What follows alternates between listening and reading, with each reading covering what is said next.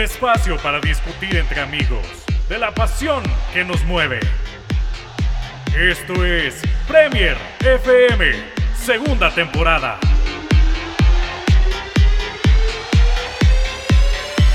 Hola a todos, bienvenidos a Premier FM. Hoy estoy aquí con mi compañero Nicolás Cervantes en un episodio muy especial que espero y no se me salga ninguna lágrima, no, no me quiero ir tampoco a ese lado de Tomás Roncero ni de Aguirre en el chiringuito, pero, pero vamos a ver qué es lo que sucede el día de hoy porque hoy vamos a hablar de un partido que ya es historia, ya es historia y quedó marcado en los corazones de muchos aficionados del fútbol y más específicamente en los del Real Madrid. ¿Por qué? Porque el Real Madrid se impuso tres goles a uno en una épica, épica remontada con un hat-trick de Karim Benzema en 17 minutos ante el Paris Saint-Germain de Kylian Mbappé. Fue una locura, una locura y aquí estamos para analizar qué fue lo que pasó en este partido, que yo creo que el análisis de hoy fútbol es, es más no, no, no, no podemos analizarlo todo desde lo futbolístico, porque lo que sucedió, o sea, si lo quieres analizar futbolísticamente es muy complicado. No es, no es solo futbolístico, sino es muy difícil solo futbolístico. Así es, porque hay que hablar de la presión que había en el Paris Saint-Germain, de cómo con el primer gol el Real Madrid dijo, bueno, no importa, hay que seguir y se lo creyeron, que sabían que con un gol ya estaban adentro del partido y como no, también de, de, qué fue lo que pasó, porque pasaron cosas que hicieron que la remontada se hiciera posible, porque antes de lo que pasó estaba complicado, así que vamos paso por vaso el Real Madrid llegaba a este encuentro con un 1 a 0 abajo, ya sabemos el golazo de Kylian Mbappé en, la ida en el Parque de los Príncipes, y muchas personas hablaban de que como iba a haber tanto espacio en el campo, el, el, PSG podía llegar a meter muchos goles. Y yo te digo algo, yo, yo fui el primero en decir, el PSG va a marcar, el PSG estoy seguro que va a marcar, yo se lo dije a todos mis amigos en el colegio, el PSG va a marcar al menos un gol porque el Madrid va a estar muy adelantado, probablemente tenga... Eh, Carvajal, ¿verdad? Ya sabemos que Carvajal ahí tiene sus, sus aguas, tiene unas cuantas aguas y a Mbappé se le, se le fue bastante. Y así fue como llegó el primer tanto de, del partido del Paris Saint-Germain, de quién más sino Kylian Mbappé, Neymar, que se fue apagando, fue más a menos, pero dio una gran asistencia a Kylian Mbappé, que definió muy bien. ¿Crees que fue error de, de Álava? ¿Crees que fue error de Courtois o, o más mérito de Mbappé ese primer gol? Pues yo siento que más que culpa de, de Álava o de Courtois es, es mérito, bueno, o sea, va a ser un poquito polémico lo que va a decir, pero es mérito de Pochettino. Es mérito de, es que, es que, es que ellos sabían a lo que, a lo que se iban a enfrentar y tú mismo lo dijiste, o sea, iban, iban muy arriba. O sea, cuando uno se pone a revisar el partido, Carvajal estaba jugando casi extremo derecho.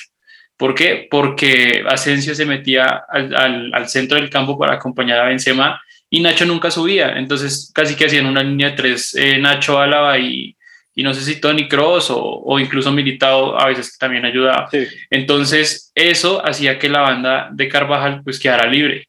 Y oh sorpresa, Carvajal tenía de marca Mbappé, lo cual Pochettino ya lo había visto porque ya habían jugado así en, en, en Francia, entonces era obvio que tenían que aprovechar ese espacio cosa que pues así pasó en el primer gol.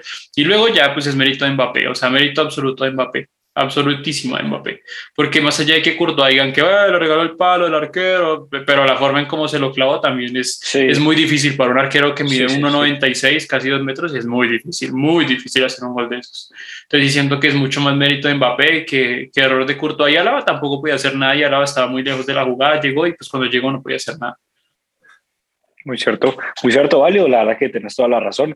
Como tú lo decías, es que en principio el, el PSG plantó el partido como se debía porque hizo lo que tenía que hacer, sabía que el Madrid iba a apretar y entonces dijo, bueno, la contra. Y también hubo un momento del partido, en el primer tiempo, en el que fue todo el balón de ellos. Me recuerdo los últimos veinte y pico de minutos, todo del PSG. Y yo, pensando en mi mente, pues no entiendo muy bien el planteamiento de Carleto Ancelotti, pero él sabrá. Él sabrá, yo, yo, yo, yo siempre confío, yo les prometo, y si no me creen que yo siempre confío, le pueden preguntar a cualquier persona, yo siempre confío en remontar Real Madrid.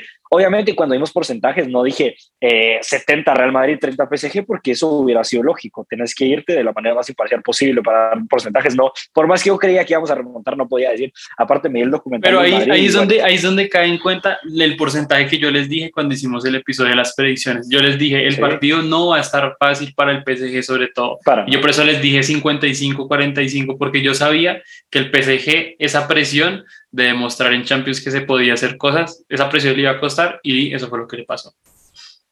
Así es, así es. Y también ahora quiero seguir hablando sobre la, cómo transcurrió el partido. Cayó el primer gol, terminó el primer tiempo y se miraba muy, muy complicado. Cuesta arriba completamente para el Real Madrid. Tenía que marcar dos goles para empatar la eliminatoria, tres para pasar. Y se miraba muy complicado porque no había, eh, aún, no habían habido aún llegadas que tú dijeras, bueno, podemos repetir esto. No había habido eh, alguna tajada, bueno, no, hubo una tajada de Donnarumma que parecía que no fue tajada, pero fue tajada, que fue un, a, un gran tiro. De sí, el, de Benzema, el de Benzema en, la esquina del área, sí. Y Donnarumma que terminó siendo muy importante y no precisamente por algo bueno. Y entonces eso fue lo que pasó en el segundo tiempo. El Real Madrid empieza y empieza apretando, que es lo que tenía que hacer. Se calma un poquito el, el juego, pero seguía apretando el Real Madrid y Benzema, si por algo se le conoce, bueno, se le conoce por muchas cosas, tiene muchos atributos, pero él nunca da un balón por perdido. Y eso lo puedes ver en tantos goles que ha metido con el Real Madrid. Ulrich contra el Bayern de Múnich en las semifinales del 2017, si no estoy mal. 2018, creo, creo 2018. O 18, ajá, que le dan un pase atrás a Ulrich y Benzema dice, bueno, yo lo tengo que ir a correr y lo va a correr con Carius esperando a ver si, si cometía algún error. Ahora este Benzema tiene ese instinto goleador, aparte de ser tan buen jugador, tiene ese instinto goleador Entonces llega a presionarle a Donnarumma, para los que dicen que, hay falta, bueno, pues pónganse a ver fútbol porque no, no, no existe en ningún momento la falta de Benzema sobre Donnarumma. La agarra Vinicius, con calma se la da Benzema y mete el gol. Cuando cae ese gol, yo, bueno, primero quiero que me contes tú, ¿qué pensaste cuando cayó ese gol de Karim Benzema el primero?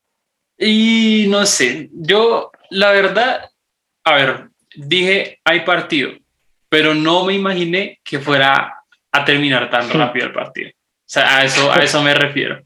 Yo dije, ojito, el PSG se está complicando solo el partido, pero no pensé que se fuera a matar solo de esa manera. O sea, de verdad no pensé que fuera a pasar lo que fuera a pasar. Yo simplemente dije, bueno, hay partido el Real Madrid le dieron un regalo, como usualmente se los dan, porque es definitivamente, si algo tiene el Madrid es que gana partidos sin querer ganar. La flor, Así es sencillo. Tiene, la tiene la flor, tiene la flor de la Champions League, de, no sé, de la Copa del Rey, en donde sea que necesite una flor mágica, una flor mágica aparece. Y no me refiero con el arbitraje ni con el bar, sino con esas cosas específicas que lo que acabas de mencionar, a veces son los arqueros, a veces son los defensas, a veces son ambos, pero siempre hay alguien del otro equipo que le colabora al Real Madrid. es cierto, es cierto, no, no te lo voy a negar, yo como madridista te lo digo, que muchas veces no sé si es por la presión que tiene el otro equipo o por qué, pero siempre cometen muchos errores, la verdad, y, y, eso es algo bueno, y me alegro de que haya pasado eso. Entonces cayó el gol y yo ya, ya no tenía ningún tipo de duda, minuto, ¿qué era? 67, algo así, y yo dije, bueno, pues queda muy, demasiado tiempo, el PSG ya no ha demostrado suficiente en los últimos minutos y el Madrid solo va para arriba. Y entonces apareció un señor de 36 años, 36 años, a sus 36 años, Iniesta estaba jugando en, en el Vissel Kobe, por ejemplo, Xavi ya en sus últimas en el Barcelona, y este señor Luca Modric en una eliminatoria contra el Paris Saint Germain dice, bueno, ah, se la quito a Neymar, recorro 50 metros, le pongo un buen balón a Vinicius que se frena y ahí todos dijeron, bueno, ya arruinó la jugada, pero pone un buen pase atrás para Modric y Modric ve un pase que nadie ve. Ve cómo Benzema se, se atrasa para no quedar en offside y solamente, pum, el pase en medio de, de Kimpembe y define bien Benzema, rebota el balón en Marquinhos igualmente, aunque no hubiera rebotado, creo que iba a gol y mete el segundo el Real Madrid, una jugadona de Modric y una buena definición de Benzema y se empata la eliminatoria. Locura completa en el Bernabéu explotó, explotó el Bernabéu. Yo, como, como hincha del Madrid, son pocas las veces que recuerdo que el Bernabéu estuviera así apabullante como lo estuvo en este, en este encuentro. Eh, la última vez que, que al, al, Bernabéu así, tal vez fue contra, eh, cuando casi remontamos contra el Borussia Dortmund en la 2013, en, la, vuelta, que, que sí, exacto, ajá y en la vuelta eh, ganamos 3 a 0 con un gol ya muy tardío que metió Sergio Ramos y no lograron remontar, pero en ese día me recuerdo que el Bernabéu estaba a no, a no más poder. Y esta eliminatoria también hay que decirlo, el Real Madrid, los fans del Real Madrid lo dieron todo en esta eliminatoria, no, no, no, no, hay, no hay punto de vista diferente a eso, porque se pudo ver que habían muchísimos fans, eh, 60 mil espectadores, si no estoy mal, y lo dieron todo y eso ayudó mucho al equipo, estoy seguro.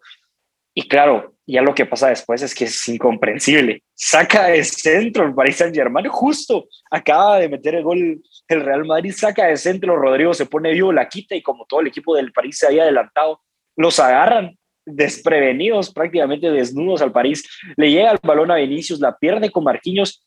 Y Marquinhos, bueno, ya cada quien critica lo que hizo, yo creo que lo que hizo estuvo mal porque claro, de, todo el Real Madrid atacando y tú tratas de dar un pase de seguridad, está complicado. Se la trata de era Kimpembe, que también no está atento a lo que quería hacer Marquinhos, y Benzema con el exterior desata la locura en el Bernabéu. 3 a 1 para el conjunto de Carleto Ancelotti. ¿Qué pasó? ¿Qué pasó? ¿Cómo, cómo fue eso de que en 10 segundos al PSG eh, eh, le, le metieran el segundo gol? Es que esto es de chiste prácticamente, no, no le puede pasar esto a un equipo en un partido de Champions así en el Bernabéu. Pues no lo sé, o sea, yo, yo siento que, voy a poner un ejemplo que, que yo también lo viví, me parece muy, digamos, me parece muy importante mencionarlo, que es eh, en Argentina hubo pues la Libertadores, la final entre Boca y River, ¿sí? Pues se vino en Madrid y bueno, todo eso. Pero en la ida, en la ida, eh, cuando Boca empieza ganando, River, así tal cual, tal cual como en el Real Madrid PSG, River saca y le hace gol del medio, o sea, sacando del medio. Sí, o sea, sacando del medio, a los 10, 15 segundos de sacar del medio, hace gol River, y entonces la gente dice, pero ¿cómo es posible que a Boca le hagan un gol sacando del medio? Y eso mismo me explico yo. Yo creo que eso pasa por un tema anímico, simplemente anímico. Están demasiado, demasiado llevados de su sentimiento que se olvidan del partido y se desconcentran. Así exactamente le pasó al PSG el día de hoy, así le pasó a Boca. Yo siento que esos dos ejemplos son exactamente iguales porque sus jugadores estaban pensando en otra cosa llevados por sus sentimientos. Y de hecho, en ese gol del Real Madrid, cuando la recupera Rodrigo, no sé si, o sea, si no estoy mal, creo que es Berratti el que le hace el pase a, a Mbappé o a Neymar, uno de los dos, y estaban dormidos, estaban supremamente dormidos y Rodrigo me dice, mira, Rodrigo llega y, hola, ¿cómo estás? Te robo la bola y chao. Es, me parece increíble que, que, estén sabiendo, sabiendo que les empatan, me parece increíble que, que estén en una situación como tan, como tan de desconocimiento de la situación en la que están y, para un jugador de élite eso es imperdonable, sinceramente. Aparte que tú, tú bien lo mencionas con el tema de Moric, habían dos jugadores de 36 años con cuyos apellidos empezaban con la letra M, pero solo vimos a uno el día de ayer y ese era Lujita Modric. Lo siento, Messi, pero estabas en modo Messi. Qué partido. estás en modo Messi. Estás en modo Messi. Z, Z, Z estuvo el partido de Messi en el segundo tiempo, porque en el primer tiempo, hay que decirlo, estaba jugando bien, estaba cumpliendo bien su rol de hacer esa transición de centro del campo a la delantera, tocando con Berratti y en un momento no te, no te lo voy a negar que yo dije, bueno, cuidado que puede ser el partido de Messi, estaba jugando bien el primer tiempo, pero luego el segundo le pasó lo que le ha pasado los últimos siete años en la Champions, cabeza abajo, no pudo levantar cabeza durante el segundo tiempo, ni él ni ninguno, bueno, Mbappé fue el único que intentó hacer ah, muchas cosas. Ah, aparte que hay, hay, una cosa, perdón, te interrumpo, Andy, hay una cosa que me sorprende mucho y es que, eh, no sé, no, no encuentro, o sea, me parece incomprensible que el equipo en el partido de día, cuando Messi estaba muchísimo más prendido que en este partido, le pongan un 3. Bueno, falló el penal, es, es muy evidente que eso también es, es importante, sí. pero, pero en este partido en el Bernabéu yo no lo noté tan, tan encendido. Es más, o sea, yo siento que, bueno, Mbappé en ambos partidos se llevó el peso del, PSG, pero, pero siento que Messi fue mucho más activo y Messi hizo mucho más en, en, en, el Estadio de los Príncipes que, que en el mismo Bernabéu. Y el, y el equipo dice, bueno, en Francia te pongo un 3 porque te echaste un penal y no me importa. Y en el Bernabéu que no hiciste mucho y te pongo 6. Bueno, bueno, o sea, o sea, Ahí la verdad no entiendo absolutamente nada. Y digamos que si la parte de la responsabilidad le cae a Messi, la otra es a Neymar también. Siento que Neymar es así como tú le dijiste, menos a más, pero digo, de más a menos, pero, pero sencillamente yo creo que lo único que hizo bien fue el pase a Mbappé y hasta ahí. No, no, no siento que de hecho más no pesó. Eh, con decirte que incluso pesó lo mismo que pesó Asensio y Asensio salió de cambio básicamente en la, la, mitad del segundo tiempo. Entonces, entonces me parece que, que no, no hay un, a ver, ¿cómo lo explico? Para la nómina que tienen, creo que eso ya lo sabe casi todo el mundo, para la nómina que tienen no juegan, pero para la nómina que tienen tampoco tienen una mentalidad ganadora. Y eso deberían de tenerlo porque son tres jugadores, bueno, Mbappé no tanto por la juventud que tiene, pero Messi y Neymar, Neymar ya tiene 30 y Messi tiene 36 y ellos saben muy bien lo que son ganar trofeos y lo que es llegar a la final de la Liga de Campeones, que ambos llegaron con el Barcelona en el 2015 y pues Messi muchos más, pero siento que, que les faltó mucho liderazgo, muchísimo liderazgo. porque si el, equipo necesitaba, si el equipo necesitaba reaccionar, ellos eran los que tenían que empezar a reaccionar con el equipo. Porque Marquinhos que va a reaccionar, Marquinhos nunca ha estado en una final de Champions, Marquinhos nunca ha ganado una final de Champions, Marquinhos a duras penas sabe lo que es llegar a una final de Champions hace una temporada y eso, porque pues casi que digamos que esa temporada de Champions fue algo, la, la del 2020 fue algo excepcional por el hecho de, de jugar casi que un partido. Eh, eh, Kimpembe tampoco, o sea, son, son jugadores que de experiencia internacional te pueden jugar partidos de Champions, pero no han llegado a instancias definitivas o muy pocas veces. Entonces, esos eran los jugadores que tenían que pesar y lamentablemente no se dieron.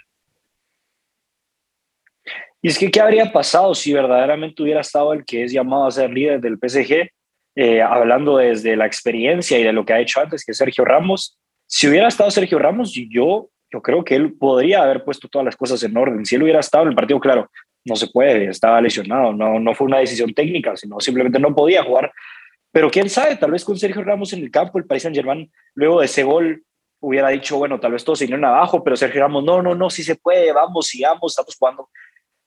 Eso es lo que le faltó al PSG. Estoy seguro que con un líder no es, esto no hubiera pasado, porque es cierto, el golpe psicológico por el error de, Donnarumma es muy grande.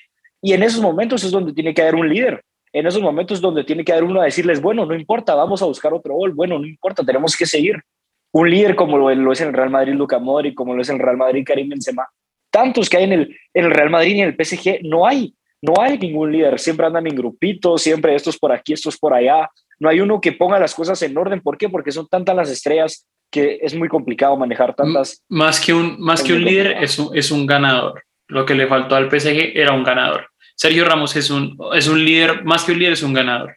Porque lo que tú mismo, o sea, es que así tal cual lo que tú dices, eso fue lo que le faltó al PSG.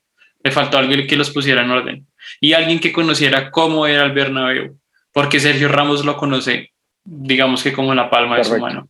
Entonces Sergio Ramos sabe cuando la situación está compleja y, qué tuercas tiene que apretar para ajustar la defensa y eso fue lo que le faltó a, a la defensa del PSG. Y pues claro, si hubiera estado Sergio Ramos, yo estoy completamente seguro que la eliminatoria no hubiera terminado como terminó quizás hubieran demorado más tiempo o quizás hubiera pasado al PSG, pero pues son cosas que, que jamás vamos a saber porque no, no tenemos eh, el poder de cambiar el destino. Otra cosa que le tengo que dar al, Real Madrid, más específicamente a Carlo Ancelotti, son los cambios. Revolucionaron el partido. Sí, eh, es cierto, no es que ninguno de los dos haya dado una asistencia a un gol, pero jugaron muy bien. Rodrigo fue el que intercepta ese balón para meter el segundo gol rápidamente y Camavinga le dio ese chispazo, ese toque y me desmarco, toque y me desmarco que Cross no tiene porque no es igual de rápido y, también no estaba al 100% Tony Cross, viene de lesión, recordémoslo. Muy bien Camavinga y Rodrigo, incluso Lucas Vázquez cuando entró pues logró como pudo, pero con falta o como fuera, pero logró detener a, a Kylian Mbappé en lo que pudo pero muy bien Carlito Ancelotti con los cambios. Yo al principio también lo, dudé, fue como, bueno, sacas a Antonio Cross en un partido así de importante. Pero, pero fíjate, demuestra que, fíjate que ese cambio, el de, el de Cross por Camavinga, fue el cambio más importante que pudo haber hecho Ancelotti. De verdad que, que, ese cambio, ese cambio le dio el cambio al partido, muchísimo antes del gol incluso. O sea, de verdad que ese cambio le dio le dio un, no sé, como un cambio de aire al Real Madrid muy bueno, muy bueno porque es que precisamente lo que hacía el PSG era eso. Neymar bajaba y aprovechaba que Cross, por lo que es lento y Cross no sabe las funciones tan bien como las sabe, por ejemplo, Casemiro, entonces Neymar aprovechaba la espalda de Cross y ya, y ahí, ahí se asociaba con Berratti y con Paredes y ahí empezaba a hacer la gestión de juego el PSG. Entonces, desde el momento en que entra Camavinga, Camavinga tiene la capacidad física de la resistencia para aguantarle a Neymar porque Neymar era los 60 minutos y Neymar tampoco es que te rindiera al 100% como te lo pudiera rendir a los 10, 20 minutos. Y Camavinga estaba recién entrado, estaba fresco, estaba con el tanque lleno, pues ahí está la diferencia. Parece que Camavinga también es supremamente joven. Entonces ahí digo que ese, ese fue el cambio fundamental, porque ahí ya entonces el PSG deja de aprovechar la espalda de, de los volantes del Real Madrid y entonces el PSG empieza a sufrir para pasarle el balón a sus delanteros. Y es donde el Real Madrid dice, ok, vamos a presionar, vamos a subir líneas. Y pasó lo que pasó con el gol de Benzema. Y es que hay que hablar también de ese señor que todavía no lo hemos mencionado suficiente, Karim Benzema. qué partido, es que es impresionante el jugador, el pedazo de jugador, tantas veces lo ha dicho él, yo juego para la gente que le gusta ver fútbol, yo juego para la gente que de verdad le gusta ver el fútbol. Y es que es, tal cual, o sea, son pocos los jugadores en el mundo que son tan complacentes de ver eh, jugar, pienso yo, porque todo lo hace con una delicadez, pero al mismo tiempo con una efectividad tan, tan buena, tan asombrosa que eso no puede ser más que un don, por más que lo entrenes, por más que juegues en este equipo y te entrene, eso es un don, es un don. Lo que hace Karim Benzema es un don para jugar al fútbol como lo hace, es impresionante. Esa definición con el exterior en el tercer gol, el segundo gol, como estuvo vivo para regresar y recibir el balón. Impresionante, Karim Benzema, la campaña que está haciendo con el Real Madrid. ¿Dónde estaría el Real Madrid si no fuera por Karim Benzema? Y te quiero hacer una pregunta. Karim Benzema, ok, yo sé que, que también no, eh, no me quiero adelantar mucho, no quiero adelantar los tiempos. Está haciendo una gran temporada con el Real Madrid, en la liga va Pichichi, lo está haciendo todo perfecto, máximo goleador. Eh, en la Champions también va, va, muy bien, eso es cierto. Ahora al Real Madrid le va a tocar un equipo probablemente muy, muy difícil. Pero si Karim Benzema continúa con este ritmo y el Real Madrid gana la liga, eso es lo primero, y ponete que llega a la final o la gana, cualquiera de esas dos opciones, ¿tú mirarías a Karim Benzema como uno como ganador de Balón de Oro, como una de las opciones más grandes para... No sé, si, no sé si como ganador, pero como top 3 seguro que sí, porque el, el, Balón de Oro no solamente, pues tú sabes que no solo se mide en, resultados individuales, sino en, en resultados eh, colectivos, ganar torneos, ganar trofeos, ganar primeros puestos, en este caso ligas, eh, champions, etcétera, etcétera. Eh, yo siento que Benzema está haciendo una temporada muy, muy buena. De verdad que los números que tiene Benzema, yo creo que es, es, la mejor temporada que yo le he podido ver en el Real Madrid desde que él está en el Real Madrid y eso que lleva muchas temporadas. Yo siento que es una de las mejores, si no es la mejor temporada que lleva en el Madrid. Y sí, yo lo veo como un candidato al balón de oro. Pero pues hay que esperar y hay que darle tiempo al tiempo porque hay que esperar primero que todo el, sorteo a cuartos de final. Porque quién sabe que al Madrid le toque al Bayern Múnich y ahí sí, ojo, ojo, ojito, ojito, porque una cosa es el PSG, mucho dinero, poco juego, pero otra cosa son equipos como el Bayern, que es, eh, pues no sé si mucho dinero, pero mucho juego, demasiado juego. Sí. No que lo diga el Salzburgo, que le metieron una Alemania-Brasil bien, bien bonito. Eh, pero sí, yo creo que Benzema, pues con las, calidades, con las cualidades técnicas y, y, sobre todo tácticas que tiene, me parece que es un, es un delantero que este año si no está en el top 3 del balón de oro, me parece un poco, un poco Sí, así es. Otro que, que lo estaba llamado a hacerlo, ahora ya prácticamente depende de cómo le va a ir el Mundial, es Kylian Mbappé, que como lo decíamos, fue una de las claves de esta eliminatoria. Cuando Mbappé agarra la ola, a todos se nos hacía así, a todos los que le damos al Madrid, y es que es la verdad, porque cuando Mbappé agarra la ola, es impredecible lo que va a hacer. Te la tira adelante, no lo alcanzas, hace una pared, toca excelente, ya vimos cómo tira, lo hace todo perfecto. Y bueno, yo creo que después de ese partido, como te estaba comentando antes de grabar, ya tiene clarísimo a dónde se tiene que ir Mbappé. Lo esperamos aquí en el Real Madrid con los brazos abiertos, porque cuando llegue Kylian Mbappé, uy, que se preparen, que se preparen porque no va a ser nada fácil defender a esa delantera, porque Benzema y Mbappé, que se conocen ya muy bien de la selección en estos últimos eh, meses que han estado jugando juntos, que es muy probable que llegue al Real Madrid y así esperamos que, que suceda. Cuidado, cuidado, porque el Real Madrid con Kylian Mbappé puede ser muy, muy peligroso. Es que no hay que ser psicólogo para meterse en la cabeza de Mbappé estos últimos dos días, yo creo. La verdad, hay, hay muchas, digamos, eh, yo, Mbappé nunca había ido al Bernabéu, es entendible cuando las cámaras le tomaron las fotos haciéndole el reconocimiento del estadio, pues bueno, es entendible. Al Bernabéu. eso, eso. Es entendible como la emoción de ver el estadio y, y cómo conocerlo en el momento que estaban haciendo las prácticas eh, pues del equipo el día antes del partido. Pero si le sumas a eso eh, el momento en que anuncian el nombre de Mbappé en el estadio y que la gente lo corea, lo corea siendo rival, es, increíble también cómo lo corean siendo rival. Eh, y pues lo que pasa en el partido también, yo creo que él, él, él siente que que por más dinero que haya en un equipo no hay mentalidad ganadora. Y eso sí lo puede encontrar en un equipo como en el Real Madrid, pues de acuerdo a lo que se mostró ayer. E igual lo que tú dices, Santi, yo, yo creo que con el partido de ayer Mbappé, de verdad que cada, cada balón que cogía, sinceramente, tenía muchos parecidos con Ronaldo Nazario. Sobre todo el gol Ah, que le sí, invalida sí, a, sí, sí. a Mbappé, el gol que le invalida a Mbappé haciéndole una bicicleta a Courtois. Ay, increíble. ay, ay, De verdad, de verdad que ahí sí como si, si estuviera el Santi diría, pero qué meada, chaval, qué meada. Y de verdad es, es increíble cómo, o sea, la velocidad que tiene Mbappé es como si uno viera un atleta, de un, un corredor de atletismo en un campo de fútbol y si le sumas a eso la cintura de Ronaldo Nazario. Tal De cual. verdad me parece cual. increíble la forma en cómo juega y la forma en cómo hace ver tan mal a un lateral de élite como Ay, Carvajal. O sea, lo hace ver como, como un jugador de Liga de los Domingos, un jugador de Sunday League Football, Seventh Division of England Football. Es, es increíble, de verdad. Es increíble lo bien que juega Mbappé. es una locura. Yo creo que también entendió perfectamente lo que es, ya si todavía tenía alguna duda, lo que es el Real Madrid. Y es ese gen en la competición favorita de la Champions League en general, de, de- de siempre que tiene el Real Madrid. Yo me recuerdo que a mí me preguntaban, a ver, dame, dame desde un punto no fanático del Real Madrid una razón por la que van a remontar. Yo le decía, bueno, perdóname que no tenga una futbolística, pero, pero es que Real Madrid tiene algo, tiene algo en la Champions. Y es que eso se lo puedes preguntar a alguien del Barça, se lo puedes preguntar a alguien del Bayern, se lo puedes preguntar a alguien de cualquier equipo y te va a decir eso. Y no, pero dame razones fútbol. Es que tiene algo. eh, no, no, no explicar cómo querés que te diga. Esto que pasó, estábamos jugando mal el primer tiempo y el segundo tiempo los apabullamos, les metimos tres. Son cosas inexplicables, como te digo, cuando, cuando, cuando te decía al principio, ¿verdad? Es, es difícil decir esto desde una manera futbolística, fue pura garra, puro corazón, todo el estadio a, a tope con, con, con, todo el Real Madrid. Es ese, ese ADN, ese gen ganador que tiene el Real Madrid que nunca lo va a perder y lo ha demostrado vez tras vez tras vez en estas noches europeas. Yo, yo viendo el documental del Real Madrid justo antes, en esta semana anterior al partido, para, para emocionarme más y para creer más en la remontada. A ver, yo sé que movieron un poco de tiempo atrás, pero remontadas en los 80s y en los 90s, en las copas de la UEFA y en la, y en, y en la, y en la, y en la, en la, en la Copa, en la Champions League, ¿verdad? ¿verdad? Cuando Sí. antes se llamaba la, la Copa de la UEFA. La Copa de la UEFA, la, la Europa League, perdón pero tantos, tantos momentos tan impresionantes que esto no, no es de, ah, bueno, tuvieron suerte.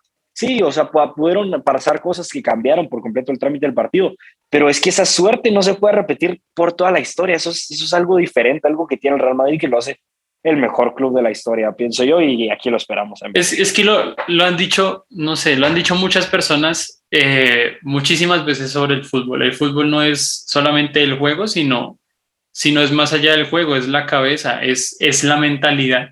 Entonces el, el fútbol es muy de ánimos, muy de estados de ánimo, muy de, de cabeza.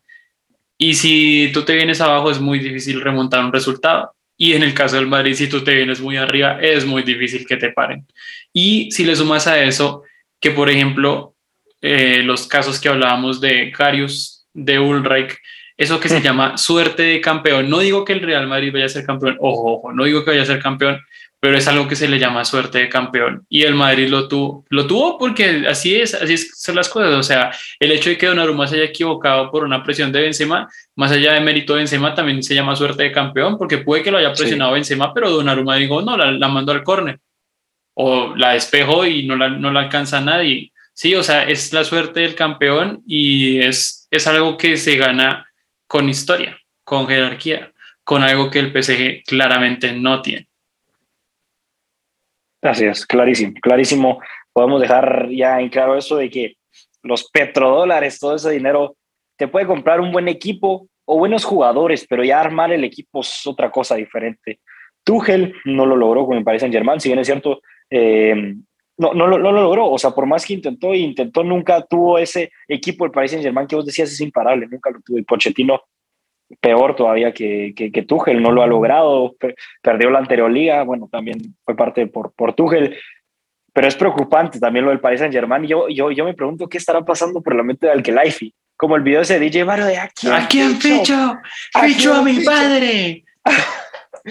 Mira mi equipo y es que es tal cual, es que tenés a, la mejor promesa del mundo, tenés al mejor jugador de la historia, tenés a, a, uno de los jugadores con más clase y más talento, con más talento que ha habido en la última década, que es Neymar, tenés al mejor portero de la Eurocopa, tenés a Marquinhos, que es el mejor central brasileño, ya veremos qué sigue pasando después de la temporada, de momento sigue siendo el mejor central brasileño, pese a los errores que cometió, siento yo. Tenés a Hakimi, mejor. Pero, hay algo que el PSG, aparte de, bueno, lo que ya, todo eso lo que ya dijimos, no tiene, y es un entrenador. No tiene. Pues con todo el respeto a, a Pochettino, no tiene. Y si te pones a revisar la remontada del Barcelona 6 a 1, ¿quién estaba en el banco? Unai Emery. Oh. Unai Emery es un muy buen técnico, pero de equipos no tan grandes. Pues porque, sí, o sea, con todo el respeto de, del Villarreal, del Sevilla, o sea, son equipos con historia, pero con esta clase de historia, como por ejemplo el Real Madrid, el Barcelona, y sobre todo con esa clase de presión, no, no es, o sea, solamente muy pocos técnicos son capaces de soportar tanta presión y por eso son exitosos. En cambio, Pochettino, Tottenham no ha ganado un título en su historia. Eh, Emery, Emery es el rey de la Europa League. Eso sí, es claro. eso, pero de la Europa League, de la Europa League, no de la Champions League, de la Europa League. Y la gana con equipos que, bueno, son muy importantes en su país, pero no son top a nivel europeo, a nivel mundial, Villarreal, Sevilla. Son muy equipos muy buenos dentro de su liga, pero que no destacan en un plano internacional supremamente importante. Entonces, Tuchel, por ejemplo, Tuchel sí me sorprendió porque Tuchel me pareció un técnico muy importante, venía el Borussia Dortmund, que el Borussia Dortmund es uno de los equipos más grandes de, de, Alemania. Y pues bueno, lo que pasó es, digamos que yo siento que no hubo una, un acoplamiento a su plan de juego, pero, pero en general el denominador de todos los técnicos del PSG son técnicos que vienen de equipos pues menores y no, no saben la presión que se les viene encima y no logran eh, lidiar con esa presión, sobre todo dentro del vestuario, porque tienen un montón de egos. O sea, tienen un, ego muy pesado como Messi, como Neymar, el mismo Mbappé. O sea, puede que, por ejemplo, Berrat y eh, Paredes no te pesen tanto en esa materia de, de, egos en el vestuario, pero, pero los tres del frente, pues obviamente son los jugadores que tú siempre quieres ver y como ellos bien lo saben, pues tienen, toda la, tienen todo el derecho a decir, mira, me pones o me voy. Entonces, eso es muy, eso es muy difícil también de gestionar. Tal cual. Y ya para terminar con, con este partidazo que nos dejaron, nunca ven por muerto al Real Madrid, señores. Nunca ven por muerto. Como lo decía Cristóbal ser el chiquito, si le dejas ahí con el corazón todavía latiendo un poquito, pero solo un poquito, le puede ser suficiente al Real Madrid para remontar una eliminatoria como esta. Tantas veces que lo hemos visto, finales como la de Lisboa, tantos momentos que si tú decís, no, no, ya, ya quedó el partido, no, con el Real Madrid tenés que le echar hasta el minuto 90, hasta el minuto 90.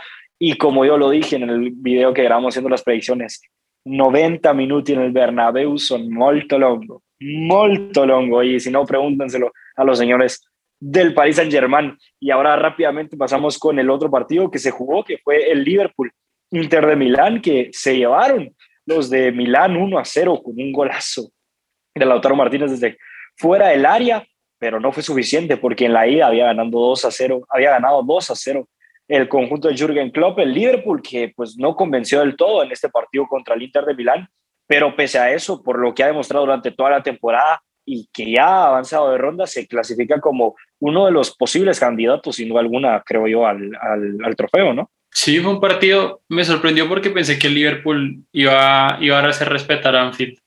Y así que, pero, pero, o sea, de hecho, a ver, no tuvo suerte porque creo que tuvo cuatro palos, tres sí, la de Luis Díaz. Clarísimo, o sea, tuvo la de Luis Díaz al final que saca Vidal así con una barrera estratosférica. O sea, siento que el Liverpool tampoco tuvo, tuvo suerte en eso de que el valor entrara, pero igual el, el, Inter me sorprendió muchísimo. El Inter, el Inter murió con las botas puestas. O sea, puedo decirlo claramente, el Inter murió con las botas puestas y mereció, mereció mucho más de lo que tuvo. Sinceramente mereció mucho más, pero eso también es, es, es, muy contradictorio porque justo en el momento en que se venía más arriba, le sucede lo de Alexis Sánchez, que, que pues es, es irresponsabilidad completa de, de Alexis. Ahí sí, incluso el mismo Lautaro también lo dijo en, una en rueda de prensa apenas acabó el partido que, que, pues les costó mucho. El, el, hecho de que Alexis lo expulsaran les, les costó mucho a la eliminatoria porque lo necesitaban. Era un jugador que les da mucho desequilibrio en ataque y, y, que justo Lautaro haga el gol y a los dos minutos te expulsen a, al jugador más desequilibrante de tu equipo, pues, pues cuesta, cuesta muchísimo. Entonces, digamos que el Inter eh, mereció más, pero, pero por sus propias decisiones eh, estuvo donde, donde estuvo. Y pues bueno, yo creo que para Liverpool es más que todo un, un llamado de atención. Eh, tuvo un rival muy difícil, muy difícil. Eh, pero creo que es un llamado de atención porque si el Inter fue un rival difícil, el rival que se les viene en cuartos va a ser muchísimo más complicado. A menos de que pase el United, que bueno, ahí sí, ahí sí el Liverpool puede decir que puede ser semifinalista, pero si no es el, el Manchester United, cuidado, es un rival muy difícil que se les puede venir encima. Sí, es que, a ver, si nos ponemos a contar, ¿quiénes son los que han pasado? Manchester City, o sea, ni hablemos. Bayern Múnich, otro equipazo. Real Madrid, cuidado. Ni Liverpool. Cuidado. Eh, va a pasar o Ajax o, ¿cómo se llama? O Benfica. O Benfica, que lo más probable es que sea el Ajax. Seguramente va a pasar el Chelsea, seguramente va a pasar el, el Chelsea. seguramente va a pasar. Eh, falta, falta digamos, digamos, las tres llaves que sí están, eh, pues sin definir muy parejas, Atlético de Madrid United, Villarreal Juventus y Benfica Ajax. Ah, Villarreal, los tres que están, los tres que están muy, muy reñidas, por no decir que están empatadas, porque realmente están empatadas. Sí, y la única que tiene ventaja es la de Chelsea Lille, que yo veo muy, muy difícil que el Lille remonte. Entonces yo creo que el Chelsea pasa ahí ya la eliminatoria. Pero ahorita ya el partido que te toque va a ser un partidazo, porque te va a tocar un Real que lo va a ir por todo, ya cuartos de final de la Champions League. Ya conocemos y sabemos perfectamente cómo se pone esto de, de intenso y cuidado, que esta Champions nos puede dejar momentos históricos como el que ya nos dejó. Pero eso es todo de nuestra parte. Muchísimas gracias por sintonizarnos y esperamos verlos la siguiente semana aquí en Premier FM.